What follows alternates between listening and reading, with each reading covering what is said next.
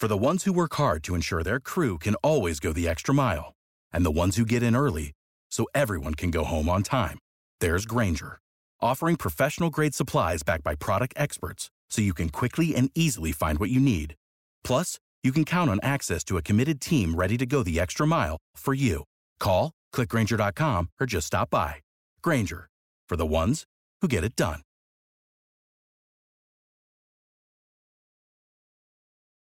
When you need mealtime inspiration, it's worth shopping Kroger, where you'll find over 30,000 mouthwatering choices that excite your inner foodie. And no matter what tasty choice you make, you'll enjoy our everyday low prices, plus extra ways to save, like digital coupons worth over $600 each week. You can also save up to $1 off per gallon at the pump with fuel points. More savings and more inspiring flavors make shopping Kroger worth it every time. Kroger, fresh for everyone. Fuel restrictions apply.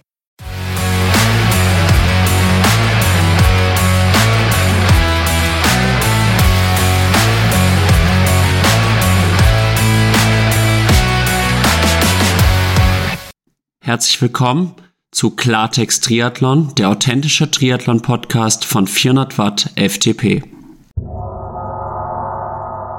Heute folgt die Fortsetzung des Gesprächs mit Jan Strattmann. Viel Spaß. Dann kam 2022. Ich und auch viele andere in der Szene haben jetzt eigentlich erwartet, der setzt jetzt noch mal einen drauf. Und dann kam ja alles ganz anders. Äh, wir hatten dann Du schreibst selber auch auf Instagram von einer psychischen und äh, physischen Überlastung. Es gab eine Verletzung. Du bist in Mallorca ausgestiegen. Was waren die Ursachen? Was waren die Gründe? Worauf führst du jetzt diese, sag ich, diesen Rückschlag retrospektiv zurück? Also ähm, ich will mal sagen, ich habe dann nach dem 20er Jahr gesagt, okay, jetzt oder nie Studium abschließen, Masterarbeit schreiben und habe dann mich da reingestürzt, habe es ein bisschen unterschätzt, weil da kann man nichts strecken oder so. Dann muss man halt Vollgas geben. Und ich bin auch jemand, der das nicht kann. Ich kann nicht ein bisschen studieren. Entweder mache ich es richtig oder gar nicht. Und ich bin auch niemand, der entspannt studieren kann. Also ich stress mich dabei. Und ähm, genauso wie im Sport, dann möchte ich das halt gut machen und dann ich mittlerweile arbeite ich auch mit einem Psychologen zusammen, dass ich das ein bisschen regulieren kann. Aber ähm, bin eher der Typ, der sich da unter Druck setzt, der es sehr, sehr gut machen will, ehrgeizig ist halt und damit sich oft selbst im Weg steht. Und deswegen habe ich da Vollgas gegeben. Das ging auch, den Winter ganz okay durchgekommen, ein paar Wehwehchen gehabt, aber es war alles okay eigentlich. Da habe ich im März irgendwann, Ende März meine Masterarbeit abgegeben und dann das Kolloquium und sowas gehabt. Und irgendwie zwei Wochen später ähm, ja, bin ich ein bisschen hochgegangen und habe mein Körper gesagt, so gut, das war jetzt alles ein bisschen viel, weil ich halt auch im Training schon wieder Vollgas gegeben habe. Und ja, das Päckchen war, war einfach ein bisschen groß und damit würde ich nicht sagen, dass ich zu viel gemacht habe insgesamt, sondern dass ich mich zu sehr unter Druck gesetzt habe mit allem und ein zu hohes Pensum gefahren bin für äh, gerade meine Seele, sage ich mal. Und dann habe ich mich ein bisschen gegen die Wand ge gegen die Wand gesetzt und war ausgebrannt einfach. Und das vor allen Dingen mental. Und das wirkt sich dann halt körperlich klar aus. Und ähm, deswegen, ich weiß auch gar nicht im Nachhinein, warum ich nach Mallorca geflogen bin. Da war ich so, so durch. Ich hatte es mal gesagt irgendwo, ich habe noch nie in meinem Leben Trainingseinheit mal abgebrochen. Bin ich gar nicht der Typ für. Ich ziehe immer durch eigentlich, aber ich war so leer.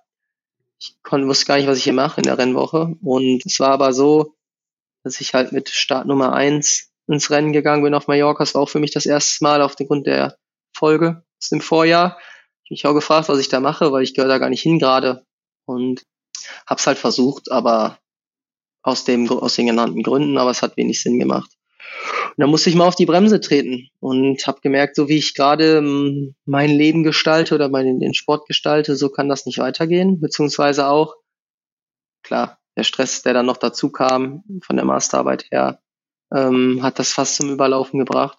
Und ähm, dann habe ich mich halt umorientiert, gesammelt, sortiert und geschaut, wie möchte ich diesen Sport weitermachen und generell mit der Karriere. Ja, da gab es ja dann auch die Trennung von der Laura Sophie Usinger und du hast dir einen neuen Coach geholt. Bevor wir darauf zu sprechen kommen, was hast du denn jetzt gelernt aus dieser schwierigen Zeit und für die Zukunft mitgenommen?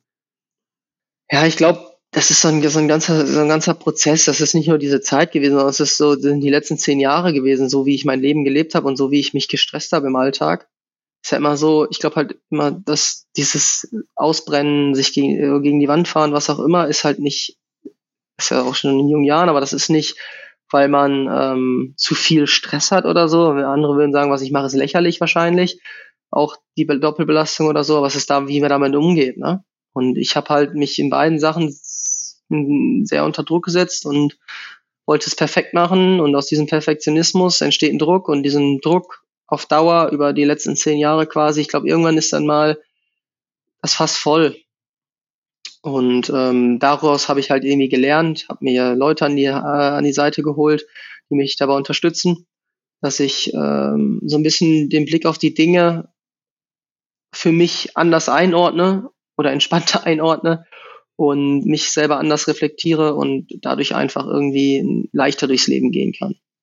Also wirst du sagen, du bist jetzt gelassener geworden? Ich bin auf dem Weg dahin, würde ich also sagen. Ich, klar, es ist, manchmal gibt es Tage, wo ich dann gelassener bin. Ich sag, ich sag, das ist das härteste Training aktuell oder generell so da irgendwie so ein bisschen so ein Switch hinzukriegen. Das hinzukriegen ist echt ist anstrengend, aber auch äh, sehr, sehr effektiv und ich bin da auf einem sehr, sehr guten Weg. Ich habe auch mit dem Björn Trainer gefunden, der das, glaube ich, sehr, sehr gut versteht und mit mir sehr gut umzugehen weiß dahingehend und äh, mich da stützt. Und ähm, ja, insgesamt äh, bin ich da sehr, sehr, sehr guter Dinge.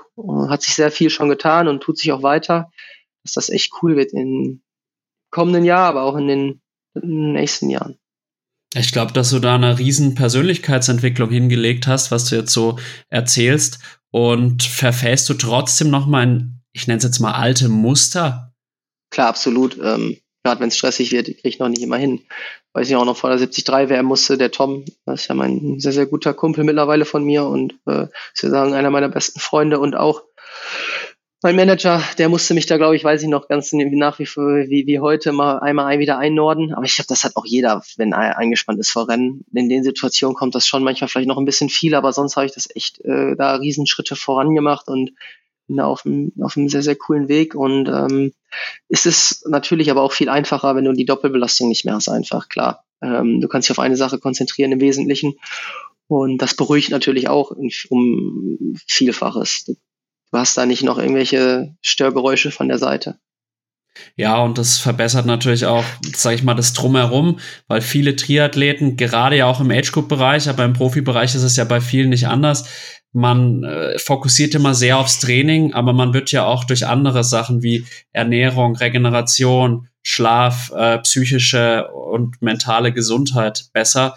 Und das ist ja im Endeffekt, ja, die sportliche Leistung konstituiert sich ja aus ganz, ganz verschiedenen Aspekten. Und ja, so wie sich das anhört, gehe ich davon aus, dass du nächstes Jahr eine erfolgreiche Saison vor dir hast, weil du halt auch als Persönlichkeit äh, gereift bist, in, so wie du es jetzt zumindest gestaltest. Ja, du hast dann gesagt, du musstest schauen, was verändere ich quasi nach Mallorca, diesem einschneidenden Erlebnis, und hast dich dann von deiner langjährigen Trainerin Laura Sophie Usinger getrennt. Wie schwer ist dir die Trennung gefallen und warum hast du dich denn getrennt? Weil es war ja lange auch ein Erfolgsmodell. Ja, es hat sehr, sehr gut funktioniert. Ähm, einige Zeit und ähm, ich glaube einfach, ich glaube, der Ansatz, den Laura verfolgt und Laura als Trainerin schätze ich sehr nach wie vor. Und ähm, ich glaube auch, dass das für ganz, ganz viele Athleten sehr, sehr gut äh, funktioniert. Wenn mich jemand fragen würde, würde ich sie auch äh, wärmstens empfehlen.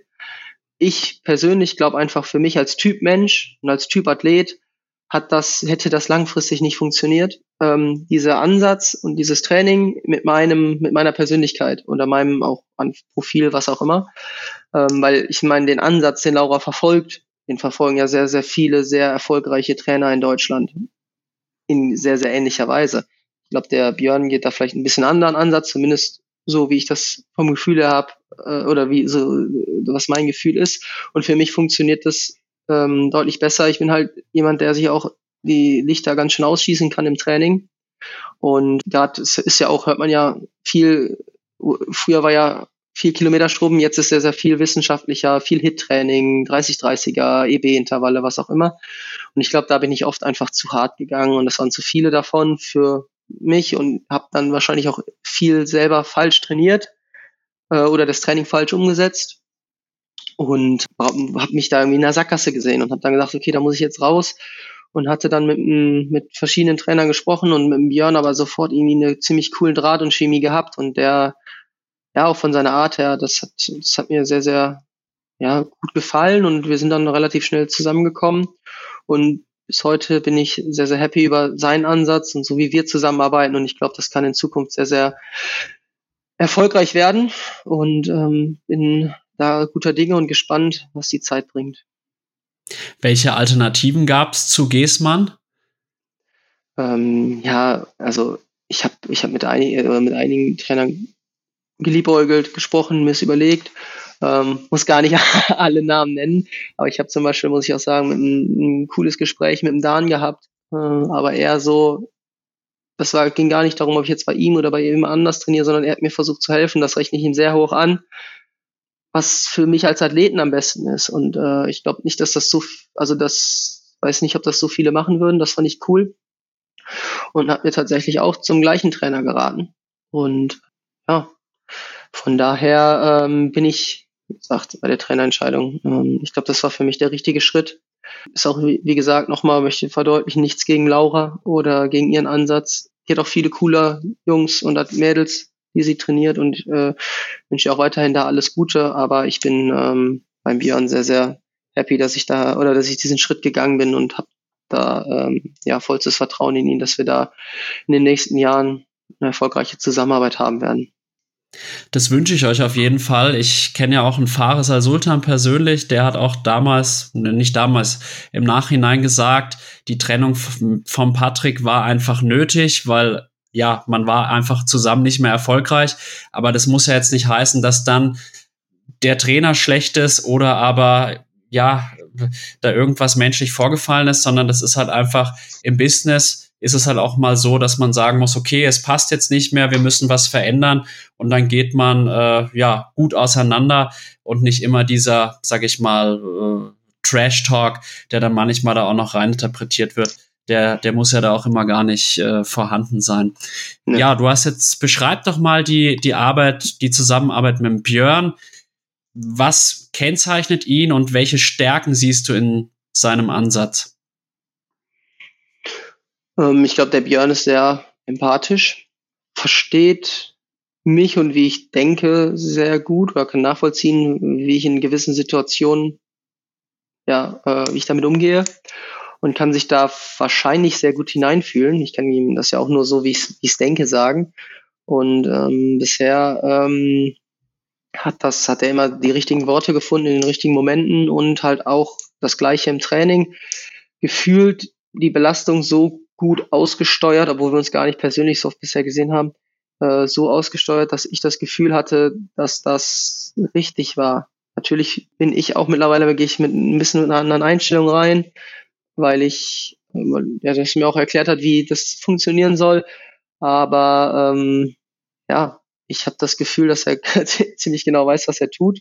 Das Gefühl kann er mir vermitteln und dadurch ist auch ein sehr, sehr großes Vertrauen da, was, glaube ich, sehr wichtig ist und auch die Grundlage für eine erfolgreiche Zusammenarbeit sein muss. Interessant. Stellst du Unterschiede auch im Trainingswissenschaftlichen fest oder, sage ich mal, in der Gestaltung der Einheiten zwischen Laura und Björn? Was mir halt mhm. bei Power und Pace auffällt, äh, im Trimark-Magazin habe ich immer den Eindruck, dass der Björn ein bisschen weniger polarisiert trainieren lässt als jetzt andere Trainer. Ist natürlich jetzt nur ein Eindruck vom Triathlon-Magazin, welches sich jetzt für Age-Group-Athleten richtet. Aber da habe ich mir so im Vorfeld Gedanken drüber gemacht. Ja, ähm, ich weiß nicht immer, wie man, ob man da, ja, ich, ich, ich glaube, das, was du sagst, ist wahrscheinlich gar nicht so un unrichtig. Ähm, ich finde, da muss man aber auch ganz klar trennen zwischen Profi- und Amateursportler, weil ähm, wir trainieren schon, ja, ich würde sagen, es gibt Leute, die trainieren noch viel mehr, aber wir trainieren umfangsorientierter, als ich vorher trainiert habe, gerade auf dem Rad und halt auch, wie du sagst, nicht so sehr polarisiert oder so intensiv, aber oft Belastung oder Intensitäten. Ja, ich, ich finde das schwierig, so jetzt zu beschreiben, genau das Trainingskonzept oder so. Und weiß ich auch nicht, ob das ob das irgendwie zielführend ist. Genau, die machen ja die Power and Pace Pläne, aber ähm, um das zusammenzufassen, ist es vielleicht ja, ist es umfangsorientierter, ist es weniger polarisiert, weniger intensiv. Ähm, aber wir haben auch die Intensitäten nur halt ganz, ganz gezielt und ausgewählt. Auch Hit-Intervalle zu gewissen Zeitpunkten in der Saison. Und ja, aber das Training ist trotzdem sehr, sehr strukturiert und auf die Rennen, auf die Hauptrennen im Jahr angelegt. Und das heißt, im Winter wird dann halt noch nicht mit der Brechstange trainiert. Aber vor den Rennen kann es auch mal ganz schön zur Sache gehen. Und ähm, ja, das hält sich so ein bisschen die Waage. Es ist schwierig, glaube ich, irgendwie was da zu vergleichen oder so, so, so klar zu sagen, das ist das, die, der Trainer macht das so, der Trainer macht das so. Finde ich auch nicht so schön, das dann gegenüberzustellen, weil ich glaube, viele Dinge kann man gar nicht vergleichen. Es ist einfach ein anderer Ansatz. Ja, also ich denke halt, dass ja jeder Trainer hat so einen ähnlichen Stand an Wissen und dann eben das Menschliche, was dann eine große Rolle spielt. Das sage ich jetzt nur Philipp Seib, Philipp Seib, der sagt quasi Training ist Science, Coaching ist Art, so auf die Art und da muss halt einfach die Chemie stimmen. Nichtsdestotrotz kann man natürlich immer so grobe Tendenzen erkennen. Wenngleich ich jetzt auch sagen muss, sowohl Laura als auch Björn sind wahrscheinlich äh, mit einer der besten Trainer, Trainerinnen, die wir jetzt hier in Deutschland haben. Und ich glaube, da warst du jetzt bisher sehr, sehr gut betreut. Und ich bin auf jeden Fall sehr gespannt, wohin dich die Zusammenarbeit mit dem Björn Giesmann eben führt. Er trainiert ja auch Patrick Lange sehr erfolgreich, wie wir jetzt auch in Israel gesehen haben. Was mich jetzt auch auf den nächsten Punkt treff bringen würde, wie, welche Zielsetzungen verfolgst du jetzt mit dem Björn Giesmann 2023? Also so ganz klare Zielsetzungen wie zum Beispiel so ähm, eine gewisse Platzierung oder so haben mich mir oder haben wir uns noch gar nicht überlegt. Wir haben geguckt, was ich für Rennen machen kann. Ich möchte auf jeden Fall äh, insgesamt besser werden, stabiler werden, die Probleme abarbeiten, die ich so habe. Und dahingehend habe ich natürlich mir aber auch überlegt, was ich machen möchte. Ich würde auf jeden Fall gerne noch den einen oder anderen 73 dieses Jahr gewinnen oder auf dem Podium auf jeden Fall beenden. Ich möchte in der Weltrangliste weiter nach vorne kommen, weil ich glaube, der derzeitige Platz spiegelt nicht mein Potenzial oder Können oder was auch immer wieder. Und wenn alles nach Plan läuft, möchte ich auch eine coole Langdistanzpremiere haben. Und äh, eine richtig coole. Und ähm, ja, das sind so, ja, so ganz vage Zielsetzungen mal, würde ich sagen. Also jetzt ein Rennkalender steht in dem Sinne noch nicht. Ja, ich sind waren zu dem Zeitpunkt, wo wir gesprochen haben, das war kurz nach der Saison, waren noch nicht alle Rennen raus und ähm, man muss auch mal so ein bisschen schauen, wie der Winter verläuft. Aber so ganz, ganz grob haben wir uns einen Rennplan gemacht. 73 WM zum Beispiel, auch eine klare Zielsetzung. Ich war jetzt Elfter letztes Jahr, jetzt möchte ich natürlich in die Top 10 mal mindestens. Und die ist in Lachti im August. Hm, das ist auf jeden Fall der erste Saisonhöhepunkt. Und dann gibt's ja noch so ein paar PTO-Rennen und so, wo man ja auch äh, sich den Besten der Welt stellen möchte, wenn man da reinkommt. Und da gibt's halt so viele Möglichkeiten dieses Jahr, dass man so ein bisschen schauen muss, was man, was man alles unterkriegt, eher, als dass man schaut, was mache ich. Und an welche Langdistanz hast du jetzt gedacht? Vielleicht Rot oder Frankfurt? Nee, das auf, das auf jeden Fall nicht. Ähm, ich werde erstmal äh, eine 73-Saison haben bis zur 73 WM. Die ist ja Ende August, letzten August-Wochenende. Und dann schauen wir mal, äh, wie es weitergeht. Ich würde am liebsten eine Langdistanz machen. Aber äh, das will ich nochmal mit Björn dann in Ruhe besprechen, was wir dann genau machen, ob wir was machen und äh, dann aber auf jeden Fall, wenn eine, dann im Herbst. Ähm, ich könnte mir auch sowas wie dieses Jahr, weil es erstmal Israel, ich weiß nicht, ob es wieder ein Rennen ist, könnte ich mir vorstellen. Aber ähm, so weit sind wir noch nicht, dass wir da irgendwie schauen können, was jetzt in Frage kommt. Also Stand jetzt soll auf jeden Fall ein Rennen in Israel stattfinden. Ja, äh, denkst du, ja. dass du schon für die Langdistanz gewappnet bist, sportlich gesehen? Ich glaube, sportlich auf jeden Fall im Herbst dann. ähm, es sind ja noch ein paar andere Dinge, die hier mit reinspielen. Und ähm, daran werden wir wahrscheinlich arbeiten, dass das funktionieren kann. Und dann äh, traue ich, glaube, dass mir die Langdistanz liegt und bin da, hab mega Bock, das auszuprobieren und kann mir vorstellen, dass das äh, dass das meinen Stärken entgegenkommt und äh, bin gespannt, wie sich das ausgeht. Klar, kann man jetzt nur spekulieren im Vorhinein. Ja, auf jeden Fall wäre es wichtig, dass wir neue deutsche Athleten auf der Langdistanz haben, weil wir wissen alle, die großen drei, also zumindest Sebastian und Jan, werden wir bald dann nicht mehr sehen. Deswegen wäre es natürlich aus deutscher Hinsicht herausragend, wenn du dann ja quasi in die Fußstapfen von den großen drei treten könntest. Würde mich auf jeden Fall sehr für dich freuen. Im Moment gehörst du ja auch noch zu den Young Guns, nämlich um Frederik Funk, Mika Not, Nikolas Mann. Gerade jetzt Funk und Not, auch durch ihre Ergebnisse bei der 73 WM, sowohl in diesem als auch im letzten Jahr, scheinen ein bisschen mehr Aufmerksamkeit zu bekommen als du, obwohl ja deine Leistung auch schon auf einem sehr hohen Niveau ist. Da wollte ich dich fragen, ob dich das manchmal stört, dass du noch so ein bisschen hinter den beiden von der Aufmerksamkeit zu liegen scheinst. Ja, ob das jetzt, äh, klar, wenn man jetzt nur die, die letzten Rennen betrachtet, 73 WM und vielleicht auch die PTO-Rennen, äh, dann mag das vielleicht so sein. Ob ich das jetzt, was du gesagt hast, genauso unterschreiben würde, weiß ich nicht. Äh, mit der Aufmerksamkeit. Ähm, klar, jetzt zum Ende der Saison hin schon. Und auch Freddy ist natürlich von seinen Erfolgen her da ein Stückchen weiter. Mika hat mit dem vierten Platz bei der 73 WM natürlich auch für ein Ausrufezeichen gesorgt und eins gesetzt ich, natürlich hat man Momente, wo man das, äh, wo man so ein bisschen sagt, ah, jetzt sind die da vor dir oder so. Natürlich triggert mich das. Äh, da möchte ich nicht sagen, dass das nicht so ist. Und auch wenn die Erfolge haben, ich gönn's denen. Die haben sich das hart erarbeitet. Die haben sich das in dem Rennen da verdient. Ähm, aber ich habe da keine Angst vor denen oder glaube, dass da, also ich finde es irgendwie eigentlich eher cool, dass wir in Deutschland so eine Situation haben, dass da einiges nachkommt und dass wir dann, glaube ich, eine, ein sehr hohes Niveau jetzt schon auf der Mitteldistanz, sondern wahrscheinlich bald auch auf der Langdistanz haben, ähm, um die Fußstapfen der, äh, um in die Fußstapfen unserer deutschen, ja, ähm, großen Athleten zu treten. Aber äh, ich hatte, wie gesagt, jetzt das Jahr verlief alles andere als geplant und ich glaube, ich bin auf einem richtig guten Weg und werde jetzt alles daran setzen, dass das bei der nächsten 73 WM anders aussieht. Und äh, ich glaube da auch fest dran. Und von daher hoffe ich, dass die sich auch weiterentwickeln und wir dann einfach ein, coole Rennen haben werden und coole Battles in Zukunft. Und ja, davon gehe ich jetzt mal aus. Ja, vielleicht haben wir dann irgendwann auch wieder die Top 3 aus Deutschland auf Hawaii. Das wäre natürlich herausragend. Ist da eine Rivalität zwischen euch da oder seid ihr freundschaftlich verbunden? Vor allem jetzt glaub, mal Freddy. Ja, ich glaube, äh, ich verstehe mich eigentlich ähm, ziemlich gut mit dem Freddy. Wir sind eigentlich gut befreundet. Ähm, ich hoffe, dass wir das weitertragen können. Ich weiß, es ist natürlich nicht immer so einfach, wenn der Konkurrenzgedanke dabei ist. Aber ich glaube, wir haben das bisher ganz gut hingekriegt. Und ähm, Freddy ist ein cooler Typ. Und deswegen wüsste ich nicht, warum wir uns nicht weiterhin verstehen sollen. Ich sag mal, sobald die, der, das Starthorn, die Startpistole, was auch immer ertönt, macht jeder sein Rennen und gibt das Beste. Und ähm, genauso wie ich mich für sein Ergebnis freue, freut er sich, glaube ich, auch für mein Ergebnis. Ja, das ist halt, wer, wer sportlich dann besser ist, ist dann besser. Ähm, das sage ich jetzt. Vielleicht sieht es in einem halben Jahr anders aus, aber das kann ich jetzt nicht sagen. Aktuell ist es noch so, ähm, dass ich weiß, wie hart Freddy für seine Erfolge gearbeitet hat und gönn ihm das. Und ähm, ja, ich glaube, das würde ich jetzt mal behaupten, dass es andersrum auch so ist. Warum muss ich Freddy nächstes Jahr warm anziehen?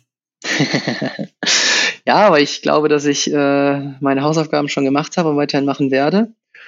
Und wenn man sich die Statistiken, das kann man ja öffentlich machen, weil der PTO anguckt, ziehe ich da doch deutlich den kürzeren und habe da keinen Bock mehr drauf und würde das Blatt gerne auch mal wenden. Und ich glaube, habe das im Gefühl, dass das nächstes Jahr in der Zeit ist. Ich vermute, dass er andere Meinung ist. Aber das darf er auch gerne sein und soll er auch sein, damit wir da äh, ja irgendwie coole, coole Battle haben werden und auch einem sehr, sehr hohen Niveau uns ähm, ja, schauen, wer besser ist. Also ich bin auf jeden Fall der Überzeugung, dass du sehr nah an ihm dran bist die Unterschiede in der Weltrangliste sind in meinen Augen auch zu groß. Und ja, ich bin sehr gespannt auf dieses Duell. Und ja, ist natürlich auch ja ein Geschenk an die Szene, dass wir jetzt halt drei junge Leute haben, die dann auch so ein bisschen konkurrieren, aber dann trotzdem auch, ja, wenn man das so sagen kann, freundschaftlich miteinander verbunden sind. Was, was mich auch immer umtreibt, ist die Frage nach dem gesellschaftlichen Wert vom Triathlon, deinem gesellschaftlichen Mehrwert. Wir haben jetzt in der heutigen Zeit, gerade 2022 mit dem Russland-Ukraine-Krieg oder auch den zwei Pandemiejahren, so ein bisschen vor Augen geführt bekommen, wie zerbrechlich auch unsere, ich nenne es jetzt mal, westliche Welt, Gesellschaft ist. Und welchen Mehrwert siehst du denn jetzt in der Sportart Triathlon und welchen Mehrwert hast du als äh, Profiathlet? Ich glaube erstmal, äh, das ist wahrscheinlich eine perfekte Frage für einen Sebi, aber der könnte da jetzt sehr viel mehr zu sagen. Aber ich glaube, dass erstmal äh, einen Mehrwert von mir selber, weiß ich nicht, ob ich irgendeinen, irgendeinen Mehrwert irgendwem äh, bringe. Ähm, ich glaube aber, dass der Sport auf jeden Fall Menschen verbindet, egal welche Hautfarbe, egal welche Nationalität. Aber ich glaube, das macht jeder, das macht fast jeder Sport, dass der Menschen verbindet und die ihr Hobby oder ihre Leidenschaft teilen können. Und ähm, das ist, das, das tut der Triathlonsport genauso wie es ein Fußball zum Beispiel tut. Und ich glaube halt, in vielen Dingen ist der Triathlon sehr, sehr fortschrittlich. Ich meine, Pay Equal fängt an, also dass Frauen und Männer gleich bezahlt werden. Gleichberechtigung wird da schon, wurde schon vor, keine Ahnung, wie viele Jahren groß geschrieben. In vielen Nachhaltigkeitsthemen geht der Sport hat, nee, glaube ich, nimmt der Vorderreiterrollen an. Man muss allerdings sagen, deshalb möchte ich mich da auch sehr, sehr vorsichtig ausdrücken bedeckt halten, dass der Sport überhaupt nicht nachhaltig eigentlich ist, muss man auch ganz klar so sagen. Viel Reisen um die Welt, Reisen, viel Konsum äh, in gewissen Bereichen ist halt auch nicht gut für unsere Umwelt. Deswegen ist das ein sehr, sehr gefährliches Pflaster, wenn man da jetzt zu sehr Stellung bezieht. Ich finde es genauso gefährlich mit irgendwelchen, also Nachhaltigkeitsthemen, ich finde das alles gut und wichtig und richtig. Aber ich wäre persönlich, würde es mir schwer fallen oder ich finde es schwierig, da irgendwie so ganz krasse Stellung zu beziehen und an, vor allen Dingen niemals anderen Leuten fortschreiben oder mit Finger auf andere Leute zeigen, die nicht nachhaltig leben. Aber um auf die Frage zu kommen, ähm, ja, ich glaube, dass der Sport, auch mit den, mit, den Leut mit den Leuten, die den Sport ausüben, haben wir irgendwie eine ganz coole Basis, um solche Themen zu, ähm, zu Disku zum Diskurs zu stellen, anzusprechen, vielleicht auch irgendwie in den, in den Vordergrund zu stellen und zum Nachdenken anzuregen. Würde ich vielleicht so vorsichtig ausdrücken. Aber es ist ein sehr, sehr sensibles und schwieriges Thema. Ja, auf jeden Fall. Und man muss, wie du sagst, wir reisen viel und äh, fliegen auch viel, egal ob jetzt Age Cooper oder äh, Profi-Triathlet.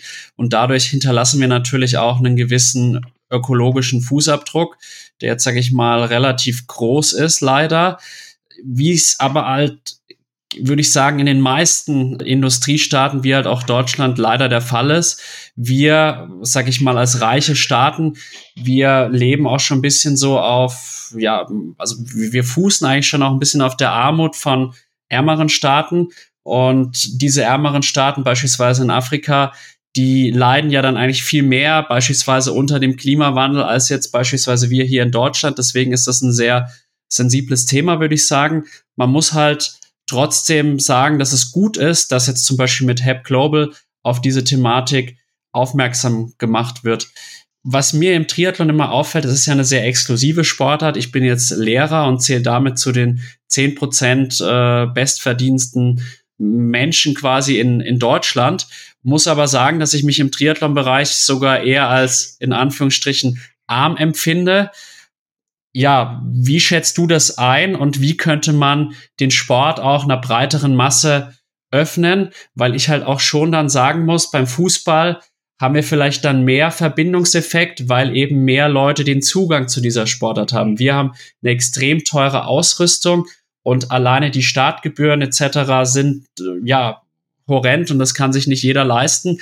Und zumindest ich muss schon auch sagen, ich kann mir jetzt nicht vier Ironman-Rennen im Jahr leisten, weil dann bin ich 2800 Euro los, so auf die Art. Das heißt, da fokussiere ich mich halt dann auf ein Ironman und vielleicht ein Challenge-Rennen noch, weil anders kann ich es mir gar nicht finanzieren. Ja, vielleicht kannst du da noch ein paar Worte zu verlieren. Ja, ich, äh, du hast ja vieles zu, äh, so angesprochen, wie ich es aussehe. Es ist halt ein, ähm, Sport, der äh, einigen wenigen vorbehalten ist. Die Einstiegshürde äh, aufgrund der äh, ja, finanziellen Belastung, die man hat, wenn man überhaupt auch ähm, das minimale, an, eine minimale Anschaffung, die man tätigen muss, um Triathlon auszuüben, ist natürlich hoch. Nach oben ist natürlich wie immer kein, keine, ähm, jetzt keine Grenze. Es ist ein Thema, was total schwierig ist ähm, und was natürlich so eine, eine Einstiegshürde für den Sport ist. Und ich sag mal, viele Eltern, wenn wir jetzt mal zu den Kindern gucken, die vielleicht anfangen, Triathlon machen wollen würden, können sich das schlichtweg nicht leisten. Und deshalb ist es ein elitärer Sport. Man, es gibt ja die Studien darüber, was für Durchschnittsgehälter Triathleten, gerade sag ich mal, die auf Hawaii-Staaten verdienen. Dann sind wir im Bereich von 150, 160.000 Dollar Jahresgehalt. Und ja, das muss man sich erstmal äh, auf der Zunge zergehen lassen, wenn man sich die Durchschnittswerte anschaut. Das muss man auch erstmal verdienen. Und ich habe das Gefühl auch, Wie du sagst, das Gleiche, wenn ich jetzt hier bei mir im Umkreis schaue, wer Triathlon macht, das sind alles die besser verdienenden und auch oft, sag ich mal so, der klassische Mann, Mann mittleren Alters, muss man ja sagen, es sind deutlich mehr Männer, die Triathlon machen, der aber halt ein sehr, sehr gutes Einkommen hat, der sich das leisten kann und der auch für Räder 10.000 Euro ausgeben kann und das gerne macht. Es ist für die wirtschaftliche Komponente im Sport äh, sehr gut und auch für einen Profisport ist das äh, sehr, sehr gut, dass viele Leute mit Geld in dem Sport sind. Aber wie du richtig sagst, um den Sport einer breiteren Masse eröffnen zu können, wenn, die, wenn das Interesse da wäre, ist natürlich die Einstiegshürde extrem, was die, ähm, äh, was die Kosten angeht. Ähm, so eine richtige Lösung ähm, würde mir dazu jetzt nicht einfallen, weil einfach die Sachen da sein sollen. Ich glaube, viele machen sich aber auch zu viel Gedanken, was sie haben müssen und was an Material erstmal da sein muss. Genauso wie für viele eine schwimmende Einstiegshürde ist, finde ich auch so. Man kann auch mit einem normalen Fahrrad erstmal so ein Dorftriathlon machen und so zu gucken, wie, ob es einem gefällt. Man muss nicht direkt einen Ironman machen und einen 10.000 Euro TT fahren. Man kann auch den Dorftriathlon um die Ecke mit 40 Euro Startgebühr machen auf seinem Hollandrad und mit einer Badehose. Und da ist die Hürde dann nicht so hoch. Deswegen ist das so ein zweiseitiges Schwert. Ja, also ich sag mal, so einen einfachen Triathlon zu machen, ist, glaube ich, relativ einfach und das kann auch jeder sich zumindest in Deutschland genehmigen, auch finanziell. Nichtsdestotrotz, wenn man ehrgeiziger das Ganze betreiben möchte, dann muss man natürlich schon auch Geld in die Hand nehmen. Ich kann nur sagen, der Unterschied zwischen Rennrad und Zeitfahrrad, das, ich habe den, ja. habe 2017 mit Triathlon angefangen und dann habe ich mir im Juni 2018 eben Zeitfahrrad gekauft noch nicht mal ein sonderlich gutes, war ein bisschen älter und auf einmal war ich dann beim Würzburg Triathlon Fünfter, was eine Woche zuvor, ein Jahr zuvor oder eine Woche zuvor niemals möglich gewesen wäre. Wäre es da dann nicht eine Idee zu sagen, okay, man limitiert den technischen Fortschritt an den Bikes?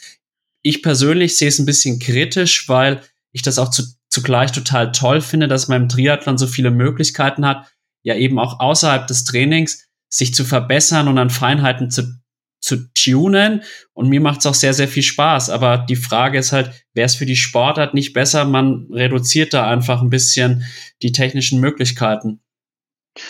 Ja, das, das ist super schwierig. Ich glaube, das ist ein, kein guter Ansatzpunkt, weil ich, wo fängst du da an, wo hörst du da auf? Ich meine, viel kommt ja auch so aus dem Radsport, da gibt's ja auch Reglement, ein Reglement. Ähm, klar, gibt's beim Triathlon, ist das jetzt noch nicht so reglementiert, was gerade Radaufbauten angeht. Aber die Räder kommen ja nun mal aus dem Radsport oder von den Radherstellern irgendwo und auch zu den Preisen. Und ja, ich weiß nicht, ob das der richtige Weg wäre, das zu reglementieren, weil natürlich auch das Geld im Sport oder die Unternehmen ein Interesse an dem Sport haben, weil Geld in dem Sport ist. Nimmt man das Geld da jetzt raus oder reglementiert das? Schwierig. Wie du sagst, Einstiegshürden verkleinern oder vielleicht die, die, die Möglichkeiten, die dann doch da sind, einfach vielleicht äh, den Leuten aufzeigen, äh, was mehr bringen würde. Ist auf jeden Fall ein spannendes Thema, wo man jetzt ewig drüber diskutieren könnte. Und ja, aber letztlich, ähm, ja, ist es schwierig, schwierig zu sagen, aber sicherlich, du hast vollkommen recht, die Einstiegshürde ist nun mal da. Ja, ich glaube, da, da belassen wir es jetzt heute einfach mal bei und äh, lassen das Thema jetzt einfach mal so stehen. Jetzt sind wir so langsam, kommen wir Richtung Ende unseres Podcasts an. Ja, du bist ja auch, wie viel Kaffee hast du denn heute schon getrunken? Oh, es geht. Ich trinke, alle denken immer, ich würde so unglaublich viel Kaffee trinken, aber es stimmt gar nicht, weil ich äh, noch sehr, sehr sensitiv auf Koffein reagiere. Ich glaube, ich habe heute drei getrunken. Ähm, und das ist auch so der Durchschnittswert oder auch der Maximalwert fast hier maximal vier, aber das ist auch eher selten. Ich sag mal zwei bis zwei bis vier Kaffee am Tag. Okay, um, ja, das ist auf jeden Fall noch auszuhalten. Da wird der Körper und der Puls noch nicht durchdrehen und der Blutdruck auf jeden Fall. Du nennst dich auch selbst auf deiner Website Barista. Ja, wie bist du denn überhaupt dazu gekommen und wie intensiv betreibst du denn dieses, ich nenne es jetzt mal Hobby ich habe 2017 habe ich mir meinen ersten Siebträger gekauft, so einen einfachen 200 Euro, 250 Euro Siebträger von DeLonghi. Ich habe irgendwie, ich fand das, ich weiß, dass das im Radsport ja ein großes Thema ist und ich habe nie Kaffee getrunken vorher, muss ich ehrlicherweise sagen. Wie alt war ich 2017? 22. Da habe ich äh, das erste Mal in meinem Leben Kaffee getrunken und habe mir direkt so einen Siebträger geholt, weil ich es irgendwie cool fand. Und mhm. bin dann damit gewachsen, habe ich mir meine zweite Maschine geholt und habe da rumprobiere, habe alles mir so do-it-yourself selber beigebracht, YouTube-Videos geschaut, habe mich einfach dafür interessiert. Auch sowas wie, wie wird Kaffee hergestellt und alles. Und ich fand das einfach, ich fand das eher cool, als dass ich das für ein, weil ich Kaffee trinken wollte. Ich fand einfach diesen Prozess des Kaffeemachens cool und habe das dann gemacht und habe dann immer immer weitergemacht und ja, ist dann irgendwie so ein richtiges Hobby eher geworden, als dass es irgendwie nur der rein äh, des Genusses oder des Kaffeegenusses zuträglich war. Und ähm, das kam dann auch damit. Dann haben wir andere Kumpels im Triathlon, die das auch gemacht haben, haben uns gegenseitig Kaffee hin und her geschickt. Und klar, Latte Art immer wieder geübt, weil das ja auch irgendwie cool ist, so als quasi ein, einfach, ein einfaches Hobby, was ich sonst nicht habe, sag ich mal, neben dem Sport oder nicht viele Hobbys, ähm, würde ich es das als solches bezeichnen. Warum sollte man einen Strattmann-Kaffee trinken? Man muss mir einen Kaffee zeigen, welches besseren Kaffee macht. Davon gibt es in Deutschland nicht ganz so viele, würde ich mal behaupten. äh, die kannst du an wenigen Händen abzählen, aber ähm, ja, weil einfach, ich glaube, viel äh, Leidenschaft drin steckt und ähm, der auch einfach sehr, sehr gut schmeckt und ein schönes Bild hat. Kannst du dir denn vorstellen, nach der Karriere irgendwas in die Richtung Kaffee zu machen, beispielsweise ein Café zu eröffnen, so wie es ja auch der Jan gemacht hat?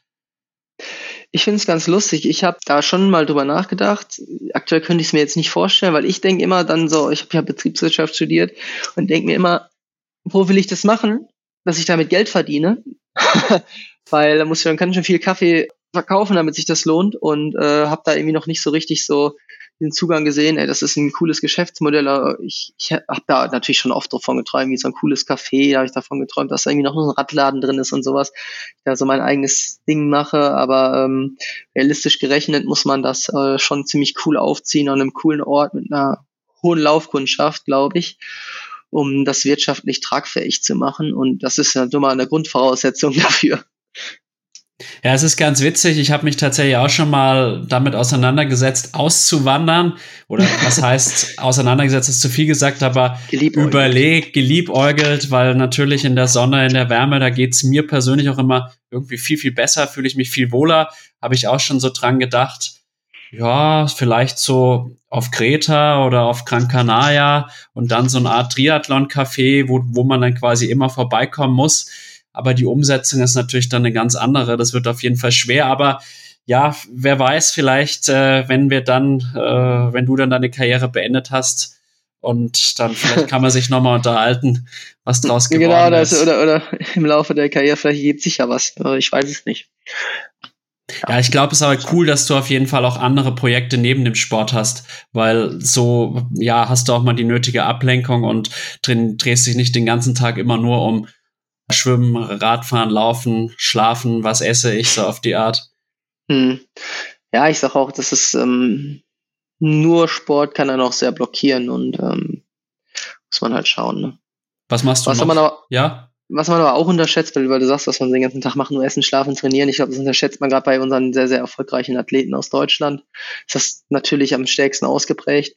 Aber was was man für ein Rad halt drumherum noch anschiebt. Äh, ich merke das immer mehr, was da so alles dazugehört, aber ich will gar nicht wissen, was das für ein Rad ist, wenn du jetzt mal in, zu einem See wie Patrick Foto schaust, was die für ein Rad im Hintergrund anschieben, was an Terminen und alles, die Sponsorensachen, das ist, kann, glaube ich, schon richtig, richtig viel sein, auch viel im Alltag, was Leute gar nicht wissen, was das eigentlich für ein, für ein Rad ist, was sie anschieben, vordergründig.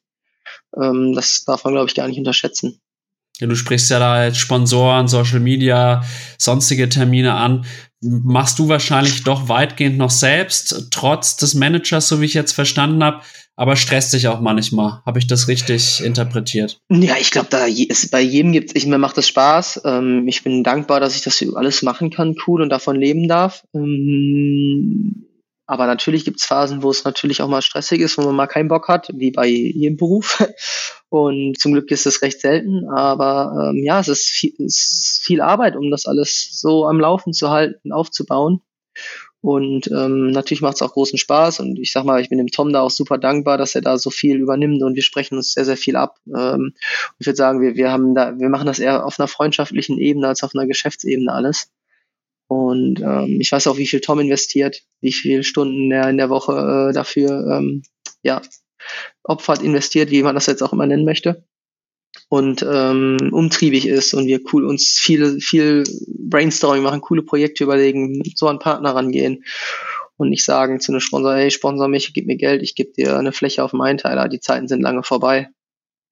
Nee, also man muss auf die Sponsoren eben zugehen und halt auch zugleich, ja, so arbeiten, dass halt beide Seiten zufrieden sind. Und wie du sagst, die Zeiten, äh, sag ich mal, Stadler, äh, Hellriegel, Al-Sultan sind halt vorbei. Damals gab's eben diese ganzen digitalen Möglichkeiten vor allem nicht und da hat sich halt dann unwahrscheinlich viel verändert und äh, finde ich aber schön, dass du das da zumindest schaffst, sogar das Ganze noch auf einer freundschaftlichen Basis mit dem Tom irgendwie anzugehen. Und ja, dann würde ich sagen, sind wir jetzt eigentlich weitgehend durch für heute mit dem Podcast. Hast du denn noch eine abschließende Frage an mich? Die, die Frage muss jeder Gast beantworten. Ich, ich muss eine Frage an dich stellen, oder? Ja, genau. Ja, weil, weil ähm, was ist dein sportliches Ziel oder Highlight nächstes Jahr? Dieses Jahr? Ja, also erstmal muss ich wieder gesund werden und dann bin ich äh, bei der Challenge Rot gemeldet und das wird auf jeden Fall jetzt eine große Herausforderung, da topfit an der Startlinie zu stehen. Aber ich habe in den letzten Jahren ja immer gezeigt, äh, dass ich auch wieder zurückkomme. Und ja, aber das Wichtigste ist mir Gesundheit und äh, Zufriedenheit. Und das Sportliche ist dann eher so an zweiter Stelle, wenngleich das nicht heißen soll, dass mir das nicht sehr, sehr wichtig ist und ich nicht alles in meinem Möglichen tue, um da erfolgreich zu sein. Genau. Drücke ich dir die Daumen dafür, dass du auf jeden Fall da gesund und fit an die Startlinie kommst und einen coolen Tag haben wirst. Danke dir. Danke, dass ich da sein durfte und ich wünsche dir einen guten Start ins neue Jahr. Danke, Jan, wünsche ich dir auch.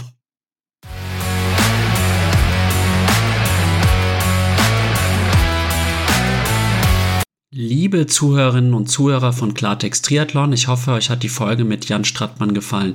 Ich habe Jan als unwahrscheinlich tiefgründigen und intelligenten jungen Mann kennengelernt, der auch über den Tellerrand des Triathlons hinausschaut.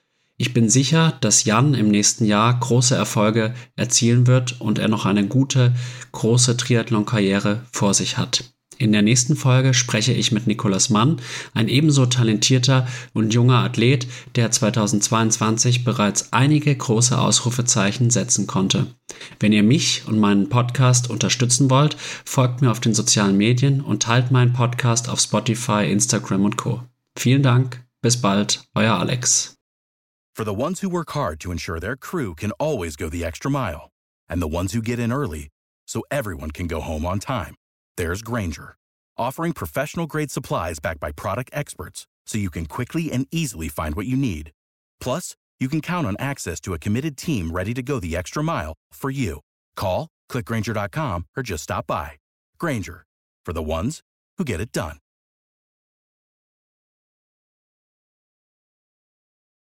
When you need mealtime inspiration, it's worth shopping Kroger, where you'll find over 30,000 mouthwatering choices that excite your inner foodie. And no matter what tasty choice you make, you'll enjoy our everyday low prices, plus extra ways to save, like digital coupons worth over $600 each week. You can also save up to $1 off per gallon at the pump with fuel points. More savings and more inspiring flavors make shopping Kroger worth it every time. Kroger, fresh for everyone. Fuel restrictions apply.